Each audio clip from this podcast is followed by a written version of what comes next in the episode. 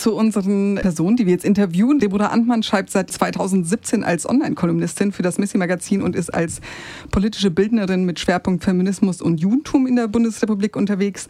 Und ihre Themen sind vor allem jüdische Identität, intersektionaler Feminismus, Heteronormativität, Heterosexismus, Körpernorm, jüdisch-lesbische Widerstands- und Intersektionalitätsgeschichte in der BRD von 1980 bis 1990 oder 80er und 90er Jahre und der unjüdische Queerfeminismus der Gegenwart.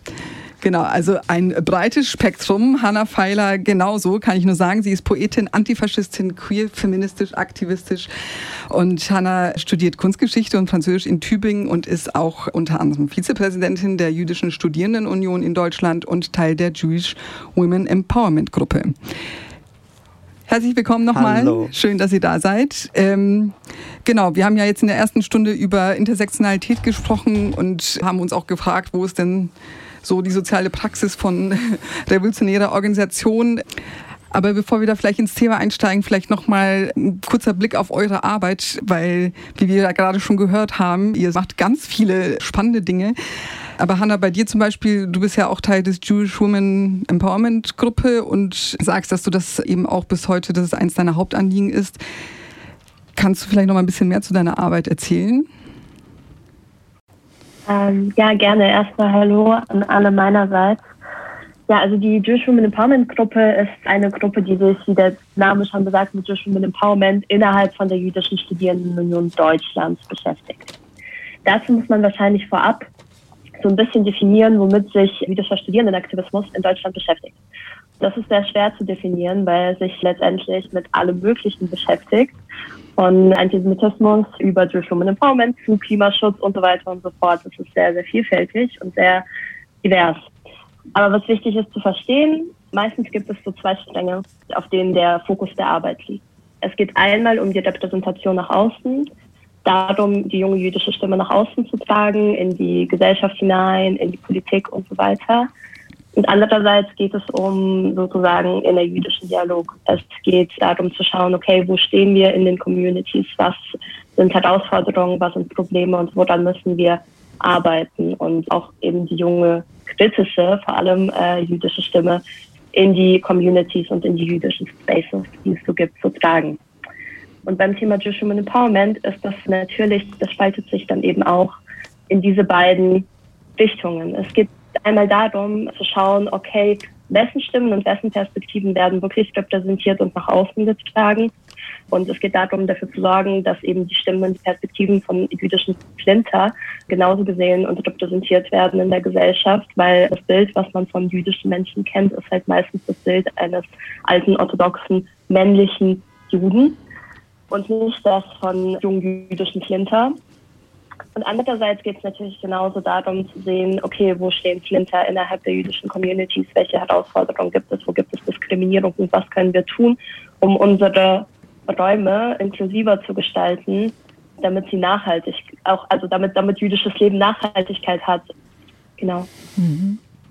Ja, danke, weil genau, Deborah, du schreibst ja auch, du gibst Workshops und Veranstaltungen, bei denen du unter anderem eben auch mit einer jüdischen Brille auf feministische und queere Theorien und Praxisen schaust, aber auch eben unseren feministischen Alltag dir anguckst. Kannst du vielleicht auch noch mal kurz was dazu sagen, was wir darunter verstehen können? Mhm. Erstmal auch vielen, vielen Dank für die Einladung. Voll schön, heute da zu sein. Genau, es gibt so diese Idee von Feminismus oder linke Praxis oder queere Praxis und Theorie ist irgendwie neutral und dann können wir so Add-ons draufsetzen. Zum Beispiel jüdischen Feminismus ist so, so dann so eine Special-Disziplin.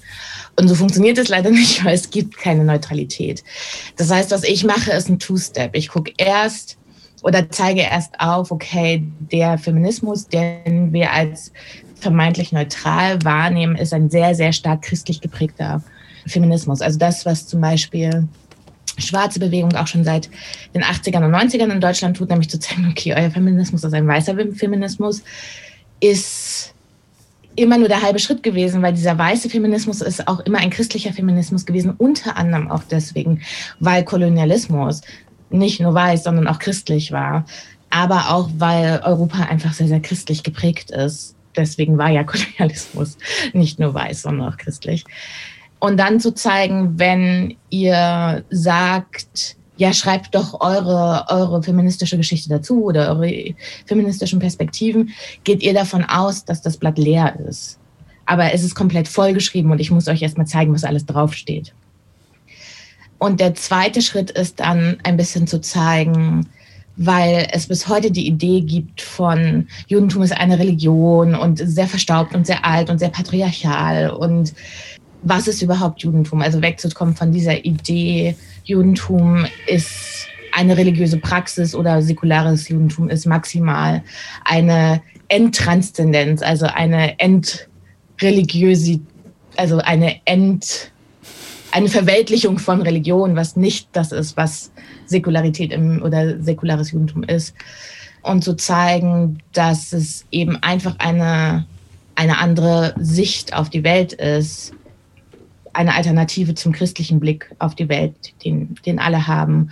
Und dann auch zu zeigen, dass nicht alles, was christlicher Feminismus mit sich bringt, total super ist, sondern dass es auch andere Möglichkeiten gibt, an Dinge ranzugehen, aus jüdischer Perspektive, die auch ziemlich cool sind, vielleicht sogar mehr Sinn machen, vielleicht gerade aus einer intersektionalen Perspektive mehr Sinn machen, wenn wir über Widersprüche sprechen, wenn wir über das Aushalten, wie oder den, den, wie gehen wir mit unterschiedlichen Stimmen, unterschiedlichen Bedarfen um, zum Beispiel, ist einfach das Judentum sehr viel erprobter als ein Christentum, das sagt, es gibt richtig und falsch, gut und böse, eine, eine Hoheitsmeinung als das Judentum, das sagt, wenn wir uns alle einig sind, ist was schiefgelaufen, dann ist was nicht koscher. Mhm. Und jemand ist nicht gehört worden. Das ist ja das, was wir in feministischen Räumen wollen. Und deswegen sind eigentlich JüdInnen die ExpertInnen für diese Praxis. Und das zu erklären, ist Teil meiner Arbeit. Gleichzeitig aber auch JüdInnen zu zeigen, dass sie diese ExpertInnen sind, weil sie all das mitbringen. Weil wir leider durch deutsche Geschichte eine sehr limitierte, sehr limitierte Zugänge zu unterschiedlichen Facetten von Judentum haben. Das heißt, auch JüdInnen zu zeigen, dass wir ExpertInnen für bestimmte Praxen sind, dass wir Feminismus-ExpertInnen sein können, schon aufgrund der Sachen, die wir mitbringen, wie wir erzogen worden sind und wie viel mehr wir auch sein können als das, was zum Beispiel der deutsche Gesellschaft uns zugesteht. Ja, also es klingt total spannend und nach einer sehr harten Arbeit, muss ich ehrlich sagen. Ich würde, glaube ich, gern kurz auf den Aspekt nochmal eingehen, also jetzt auf die nicht-jüdischen Feministinnen einen Blick werfen, also auf diesen Strang eurer Arbeit. Weil so ein bisschen habt ihr das jetzt angedeutet, aber vielleicht dann nochmal auszuführen, inwiefern gibt es überhaupt aus eurer Perspektive eine Auseinandersetzung mit jüdischer Lebenswirklichkeit, zum Beispiel in feministischen Kontexten? Ich glaube, das erste Problem, was wir haben, ist, dass es eine Verwechslung gibt zwischen der Auseinandersetzung mit Antisemitismus und der Auseinandersetzung mit jüdischen Perspektiven und jüdischen Lebenswirklichkeiten. Und natürlich ist ein Teil jüdischer Wirklichkeit Antisemitismus. Was WC-Deutsche, also weiß christlich sozialisierte Menschen aber vergessen, ist, dass wenn sich Menschen nur mit Antisemitismus auseinandersetzen, setzen sie sich nur mit sich selber auseinander und nicht mit uns, nicht mit unserer Perspektive, nicht mit unserem Wissen, nicht mit unserer Perspektive auf die Welt, sondern nur mit ihrer Perspektive, die antisemitisch ist. Das heißt, sie haben die ganze andere Hälfte, wo wir Raum bekommen, komplett vergessen. Wir sind wieder nur die Statistinnen. Das ist eine große Aufgabe. Das ist ein großer Teil von der Arbeit, die ich mache. Auf der anderen Seite haben wir das Problem, dass es zwar eine vermeintliche Auseinandersetzung mit Antisemitismus gibt, die aber immer nur von der letzten Eskalation ausgeht. Brennende Synagogen, angegriffene Menschen, beschmierte, beschmierte Gehwege gegen, also ne, Einrichtungen.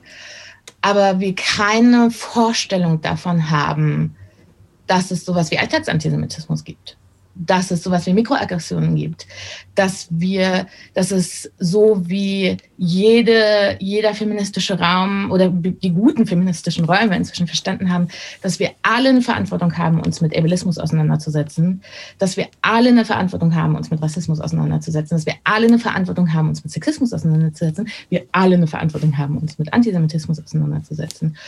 Und dass es nicht hilft, immer zu sagen, ja, aber die anderen sind schlimmer. Also keine Ahnung, die Antideutschen sind die Schlimmen, die whoever sind die Schlimmen, weil das entsolidarisierend mit Jüdinnen sind, weil wir alle sind die Schlimmen.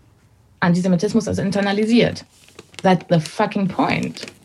Entschuldigung, darf ich das sagen? That's ja. the point.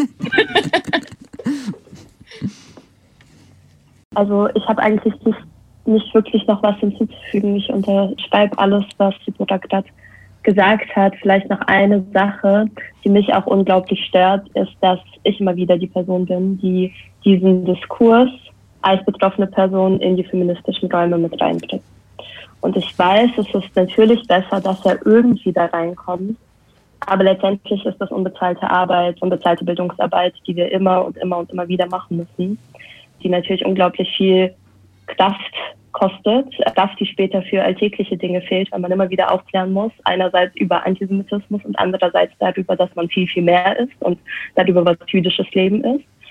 Und bei all dem wird man meistens trotzdem als eine Art Exotikum behandelt. Also man ist dann die erste Jüdin in diesem Raum ganz oft. Also bei mir ist es zum Beispiel so, weil ich auch oft, also immer in kleineren Städten gelebt habe.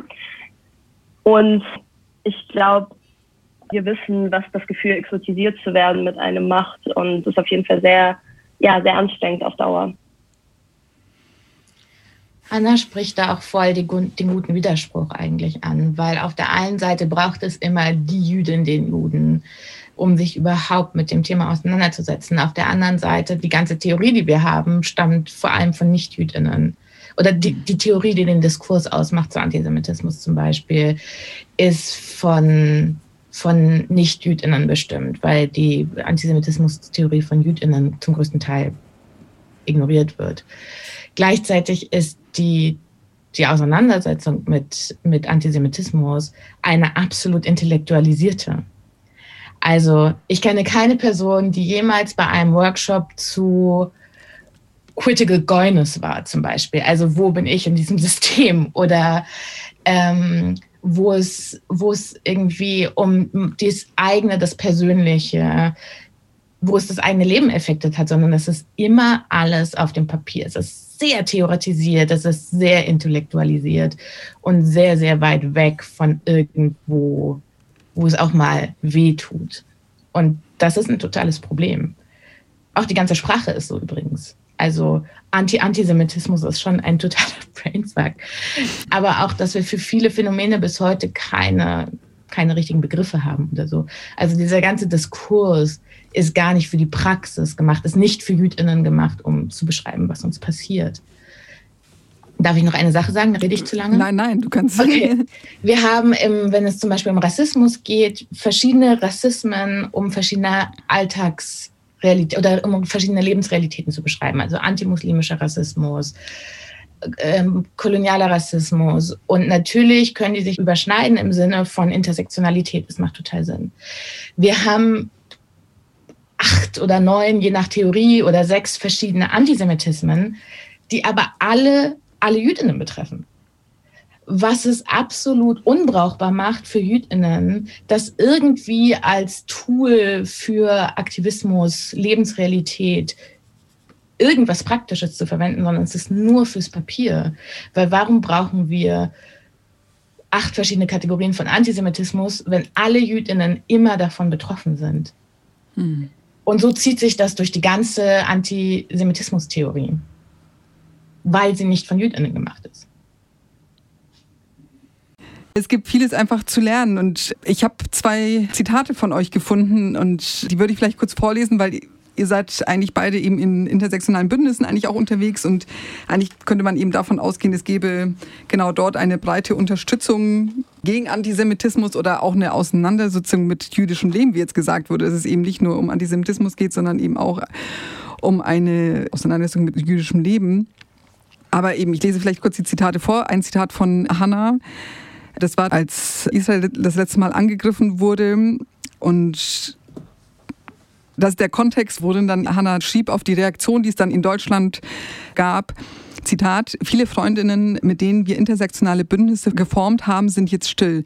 Warum spüren wir eure Solidarität nicht? Warum hören wir euch nicht? Von Deborah stammt ein Zitat, Jüdischer Aktivismus befindet sich in einer anderen Zeitrechnung. Die meisten marginalisierten Bewegungen befinden sich circa im Jahre 40 nach Anbruch der Intersektionalität in Deutschland. Jüdischem Aktivismus wurden über 20 Jahre davon genommen sowohl von der gesamtdeutschen Situation als auch spezifisch durch die Frauen- und Lesbenbewegung. Hier fehlt so viel Aufarbeitung zu einer feministischen Ära und den intersektionalen Bewegungen, die neben all ihren Verdiensten und Errungenschaften und Kämpfen mit ihrem Antisemitismus auch den Untergang jüdischer Bewegungen mitgetragen haben. Also es scheint, dass ihr nicht eine ganz andere Erfahrung gemacht habt in intersektionalen Kontexten, als das, als das jüdisches Leben und Antisemitismus damit behandelt würden. Wie sieht es aus? Sind intersektionale Bündnisse für alle, nur nicht für JüdInnen? Ich kann vielleicht mal kurz anfangen. Zu dem Kontext von dem Zitat nochmal. Das war letzten Mai und es ging nicht um die Situation in Nahost, sondern es ging um die Situation in Deutschland, weil die Situation in Nahost dazu geführt hat, dass wütende Mobs sich vor Synagogen versammelt haben und scheiß Juden gerufen haben. Und die Solidarität, die ich und viele ja, jüdische Freundinnen eingefordert haben, war nicht mal Solidarität mit dem Staat Israel. Es ging um Solidarität mit Jüdinnen in Deutschland, die jetzt aus meiner Perspektive gesprochen, ich habe sowas wie mal noch nie erlebt.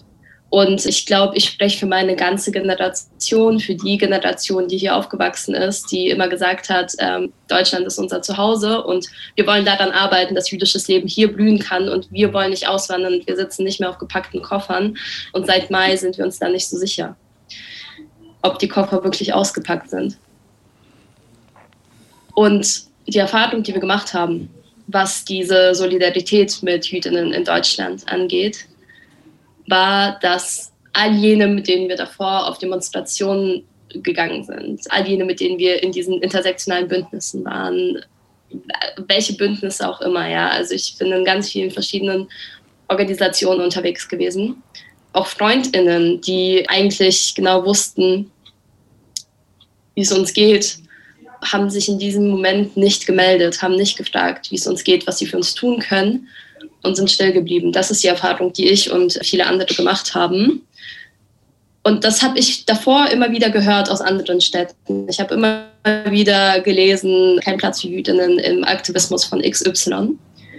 Und das war irgendwie das erste Mal oder eins der ersten Male, wo ich das so richtig konkret an mir selber erlebt habe, dass sobald es um uns geht, sobald jüdisches Leben irgendwie bedroht ist, sobald wir uns nicht sicher fühlen, stehen wir letztendlich irgendwie alleine da. Und das hat mich total fassungslos und total enttäuscht zurückgelassen. Ja, ich glaube, für.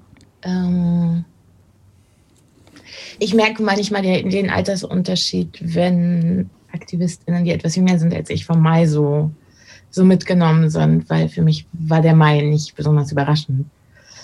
Deswegen hätte ich jetzt auch gar nicht mehr so explizit sagen können, dass es Mai ist. Und mir tut das ja sehr leid, erstmal, Hannah, dass das so einschneidend war, weil natürlich genauso wie die AktivistInnen, mit denen ich viel Kontakt habe, durch meine Forschungsarbeit zum Beispiel, aber auch weil ich einfach mit ihnen befreundet bin, die in den 80er und 90er Jahren sehr aktiv waren, die sehr, sehr bestürzt sind über meine Erfahrungen und, und mein, meine Erschütterungen, die ich immer noch habe, dass ich so wenig geändert habe, bin ich natürlich, und da ist ja der, der, der Altersunterschied viel, viel geringer, immer wieder auch, tut es mir so leid, dass AktivistInnen, die mit sehr viel neuer und frischer und wichtiger Energie kommen, auch immer wieder an den Punkt kommen, diese Momente der Frustration und der Enttäuschung erleben zu müssen, weil es macht keinen Spaß.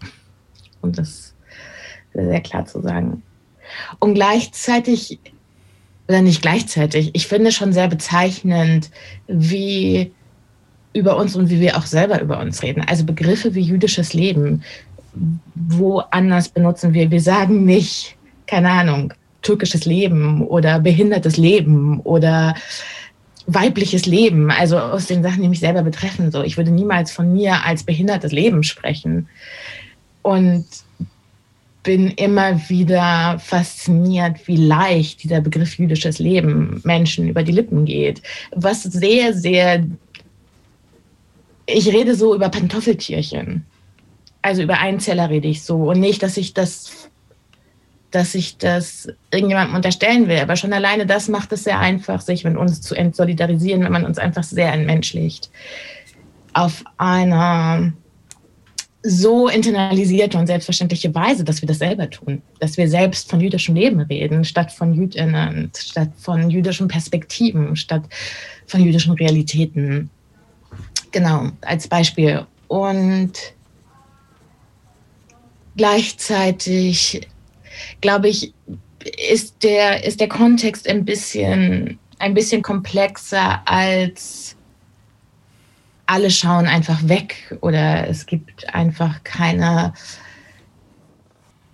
ein Punkt, der Antisemitismus inhärent ist oder der zu Antisemitismus gehört, wie, keine Ahnung, die Locken zu meinem Pudel, ist, dass die Annahme, dass Jüdinnen reich sind, vernetzt sind, Infrastruktur haben, gut versorgt, um es zusammenzufassen. Das heißt, wenn wir um, über Diskriminierung sprechen, ist der diskriminierte Jude für die meisten Menschen ein Oxymoron.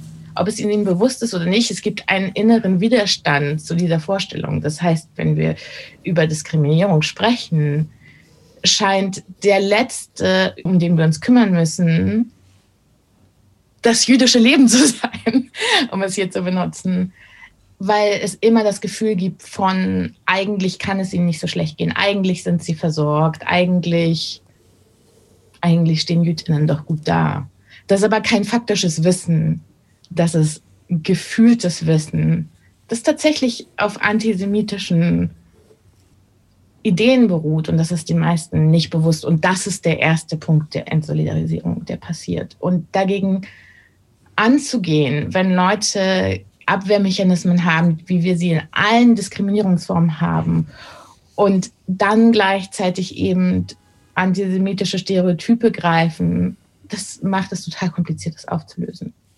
Und dann haben wir, und das macht das Ganze noch komplizierter, einen konstruierten Konflikt um Ressourcen, der von WC-Deutschen, von weißen christlich Sozialisierten, also nicht von Rassismus Betroffenen, nicht von Jüdinnen, seit den 80ern kontinuierlich am Laufen gehalten wird, dass es diese absurde Idee gibt, man kann entweder Ressourcen, Zeit, Geld gegen Antisemitismus oder gegen Rassismus aufwenden. Es gäbe irgendeinen Widerspruch zwischen Anti-Antisemitismus und Antirassismus. Die einzigen, die von dieser künstlichen Verknappung von Ressourcen profitieren, sind WC-Deutsche. Und auch das mache ich vor allem WC-Deutschen zum Vorwurf. Aber ja, genau, es fehlt so viel Bewusstsein dafür, dass Antisemitismus eben ein globales Problem ist, dass es alle Communities durchzieht, dass es auch, weiß ich nicht, die queere Tamara von nebenan, so hip sie ist, antisemitisch ist, ob ihr das bewusst ist oder nicht, genauso wie sie eben auch rebellistisch ist. Und deswegen passiert es, deswegen passiert es, dass zum Beispiel Frauen aus Bewegungsgeschichte rausgedrängt werden, weil sich so krass auf so vielen Ebenen mit ihnen entsolidarisiert wird von, von allen anderen in der Bewegung, dass sie gehen, dass sie aufgeben und dass sie dann nachträglich sogar noch aus der Geschichte rausgeschrieben werden. Also wenn wir uns Intersektionalitätsgeschichte angucken, dann wird da gesagt, okay, Intersektionalitätsgeschichte wurde getragen von zum Beispiel von schwarzen Frauen und dann wird der ESD und Adefra aufgeführt, die Krüppellesben, die Prolllesben und dann steht da Jüdinnen. Und es wird nie erzählt, wer diese Jüdinnen waren, aber es war zum Beispiel der Schabbeskreis und so. Also Jüdinnen werden immer aktiv auch aus, aus Bewegungsgeschichte rausgeschrieben, eben weil es so diese Idee gibt von eigentlich, eigentlich haben sie es nicht wirklich gebraucht. Und das meine ich so ein bisschen mit, erst sind Jüdinnen in den 90ern quasi rausgedrängt worden, weil es so viel Antisemitismus gab, dass sie aufgegeben haben und sich Gruppen aufgelöst haben und es dann nichts mehr gab. Und dann gab es keine Kontinuitäten mehr, weil auch nachfolgende Generation gar nicht mehr wusste, dass es sie gab, weil sie einfach namenlos gemacht wurden. Ja, also wir sind ja hier in Hamburg äh, beim FSK Freien Senderkombinat und das ist ja im Gängeviertel, das ist ja eben auch ein größeres Projekt. Und ich war und bin da auch sehr involviert und also Antisemitismus gibt es auch hier. Und zum Beispiel im Gängeviertel gab es zwei Fälle, die nicht im zeitlichen Zusammenhang standen, aber wo einfach klar wird, dass in so einem Kollektiv, das sich sogar, wir sind gegen Antisemitismus auf die Fahne schreibt, wenn dann spezielle Dinge passieren, dass das nicht gesehen wird, dass dann genau das, was du jetzt auch gerade gesagt hast, dass diese ja, es ist im Endeffekt eine Form von verinnerlichter Weltanschauung, anstatt dass die Leute bei sich selbst anfangen und wenn man sie dann darauf aufmerksam macht und sagt so, hey, aber das ist einfach antisemitisch, weil so und so, wird es dann einem als eben Propaganda für Israel ausgelegt, obwohl es in dem Moment gar nicht um Israel geht. Es geht gar nicht um den Konflikt, sondern es geht eben um das, was gesagt wird, um das, wie gehandelt wird, um das, was verteidigt wird. Und sei es dann dieses vermeintlich harmlose BDS oder dass man Künstlerinnen dann doch einladen möchte und man muss ja auch der anderen Stimme Gehör verschaffen. Und ich habe auch das Gefühl, dass es eben in einer Linken und in dem Fall auch in der feministischen Linken umso schlimmer ist, weil die Leute irgendwie denken, ich bin ja links, also kann ich nicht antisemitisch sein. Und es gibt ja ganz viele auch Macker in der Linken, die ja dann sagen, ich kann nicht sexistisch sein, weil ich bin ja links und das hatten wir ja schon alles erlebt. Aber meine Erfahrungen sind auf jeden Fall auch die, dass Antisemitismus nochmal eine ganz andere Sparte ist.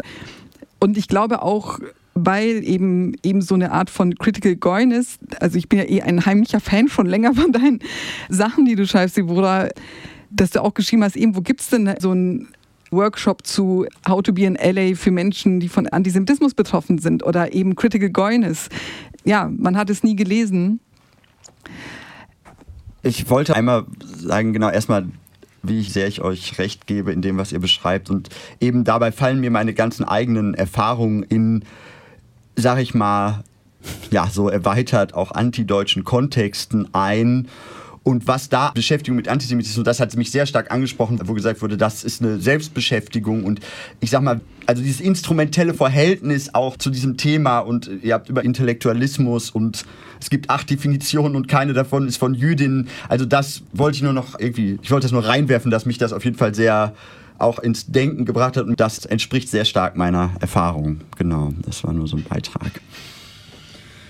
Also ich denke sehr wohl, dass sich nicht jüdische Menschen selbst damit auseinandersetzen müssen und nicht mit Antisemitismus auseinandersetzen müssen, aber auch, was es halt bedeutet, dass wenn sie sich zum Beispiel nicht mit, ja, mit dem Leben von Juden und Jüdinnen auseinandersetzen, wenn sie keine jüdischen Perspektiven kennen, dass das halt im Endeffekt dazu führt, dass man auf dem antisemitischen Auge einfach blind bleibt und das einfach aber reale Wirkungsmacht hat auf eben Juden und Jüdinnen, die in Deutschland leben. Und sei es, weil sie dann sich überhaupt nicht mehr in irgendwelchen Kontexten wohlfühlen oder bis hin dazu, dass sie aus der Geschichte ausgelöscht werden.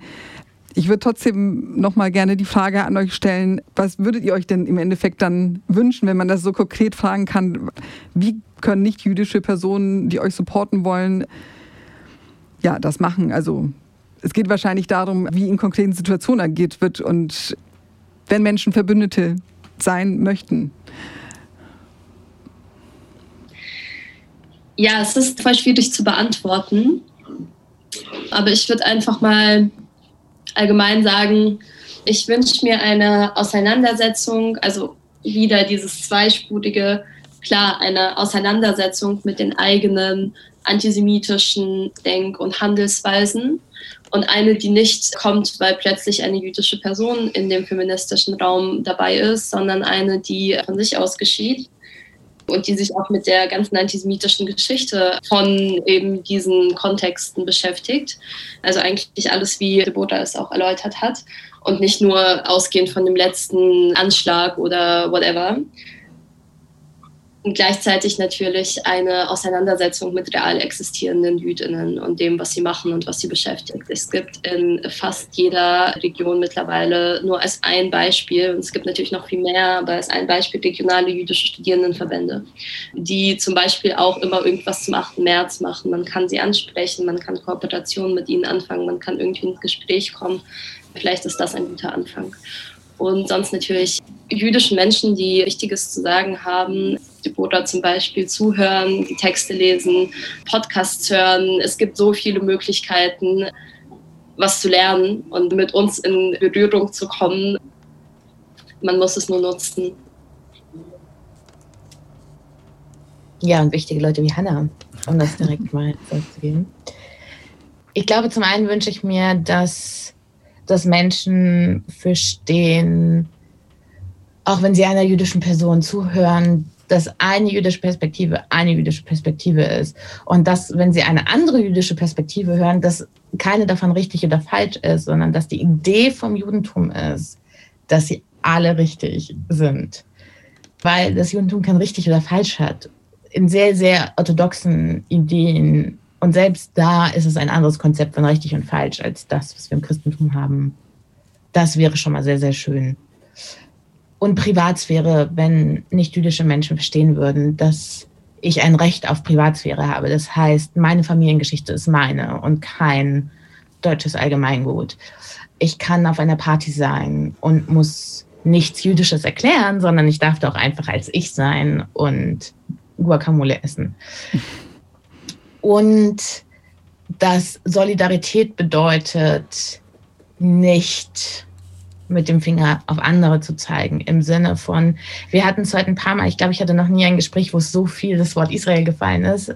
Aber ich mache es jetzt nochmal, wenn ich zum Beispiel sage, und das ist ein großes Problem, Israel und Jüdinnen in einen Topf zu werfen, ist antisemitisch, weil es ist falsch und nicht richtig. Also auch ein Problem für Jüdinnen tatsächlich.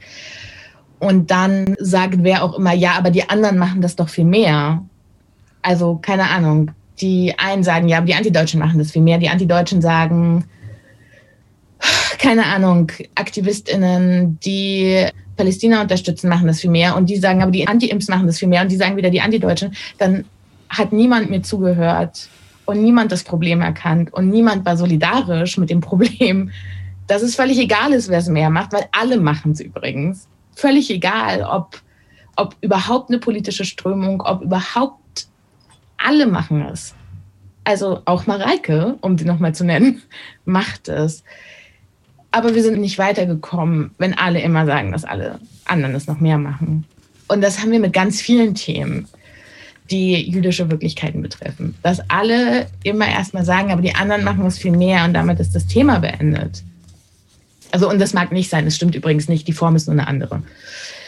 Ich glaube, das wäre ein großer, großer, großer Schritt mit Solidarität und der uns sehr, sehr helfen würde, unser Leben sehr viel besser zu machen, uns gesehen zu fühlen und tatsächlich unsere Realität weniger prekär zu machen, damit aufzuhören. Und vielleicht auch zu verstehen, dass ÜdInnen eine massiv schlechte Infrastruktur haben. Und ich glaube, das ist den meisten Leuten nicht bewusst. Jüdische Community bedeutet Institution, sowas wie Studierendenunion, Zentralrat, Zentralwohlfahrtsstelle. Aber Community, wie andere Communities, wie ich sie aus der queeren Community, aus der Behinderten-Community, sowas haben wir gar nicht. Wir haben keine Räume jenseits der Institution. Das muss man sich vorstellen. Keine andere Community ist in dieser Situation, hm. keine Infrastruktur zu haben, jenseits von zentral verwalteten Institutionen. Das ist total, also das können sich, glaube ich, andere Communities gar nicht vorstellen. Wir sind nicht die Versorgten, wir sind die absolut Unterversorgtesten. Und das muss endlich in den Kopf von Leuten, die Allies sein wollen. Ja, das wünsche ich mir. Vielen Dank, dass ihr das mit uns geteilt habt. Es gibt viele Punkte, die ich mitnehme. Zum Beispiel einer der Punkte ist auf jeden Fall das, was man halt immer wieder wiederholen muss, dass eben man muss bei sich selbst anfangen, diese Stereotype, die man hat, also sei es, dass man indirekt sich denkt, na ja, die brauchen doch keine Unterstützung, die sind doch gut vernetzt, was es de facto eben nicht ist, wie du es jetzt nochmal ausgeführt hast, sondern dass es eben überhaupt gar keine Räume gibt, wo man sichtbar wird. Also, dass man die eigenen Stereotype auf jeden Fall in Frage stellt und die eigene Form von verinnerlichter Weltanschauung, also den Antisemitismus als verinnerlichte Weltanschauung. Und ja, wir werden halt in diese Gesellschaft geboren. Und das ist vielleicht auch das, was mir manchmal schwerfällt nachzuvollziehen, warum eben man hat ja diese Gedankengänge schon mal gemacht. Also man wird ja in eine patriarchale Gesellschaft hineingeboren und auch Frauen sind sexistisch und das nicht mehr sein zu wollen, heißt es, sich mit dieser verinnerlichten Form auseinanderzusetzen. Und warum wird es dann aber eben zum Beispiel bei Antisemitismus nicht gemacht oder total selten? Also ich muss auch sagen, dass das eines der wenigsten Formen ist, die irgendwie auftaucht, also oder die Beschäftigung mit Antisemitismus, was ich auf jeden Fall auch mitnehme und was ich genauso beobachte, eben, dass einfach ignoriert wird, dass es Jüdinnen und Juden in Deutschland gibt, dass es eben eine Realität gibt, dass man bestimmte Feiertage auf dem Schirm hat oder halt einfach die Lebensrealität, die einfach vorherrscht, dass man die auf dem Schirm hat und einfach nicht ignoriert, dass es auch etwas jenseits der eigenen christlichen Sozialisierung gibt. Und ähm, ich merke, dass ich so viele Gedanken in meinem Kopf habe, dass es mir auch ein bisschen schwerfällt, das hier zusammenzufassen. Aber Fakt ist, und ich glaube, das können wir alle mitnehmen, dass eben einfach was passiert ist, eine reduzierte Darstellung. Im Endeffekt ist jüdisches Leben an sich vielleicht intersektional. Es ist eben nicht nur eine Religion, sondern das, das ist intersektional. Und da können wir uns alle eine Scheibe davon abschneiden.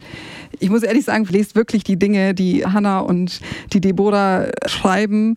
Mir hat es viel weitergeholfen oder es gibt auch viele andere Leute, die eben gute Positionen vertreten und die einfach dann vielleicht zu wenig Gehör haben. Ich würde mich an dieser Stelle von euch verabschieden wollen und euch vor allem wirklich danken, dass ihr eure Erfahrungen auch mit uns geteilt habt und genau, an dieser Stelle nochmal vielen Dank euch beiden. Ja, vielen, vielen Dank. Das war echt super aufschlussreich und gibt mir viel mit, was ich zurücktragen kann in Debatten. Danke, auf jeden Fall. Ich danke euch. Ich wollte nur sagen, es gibt auch viel Empowerndes, was wir machen. ja. ja. Viel Cooles. Wie feministische, jüdische Baseballschlägergangs und so. Sehr gut.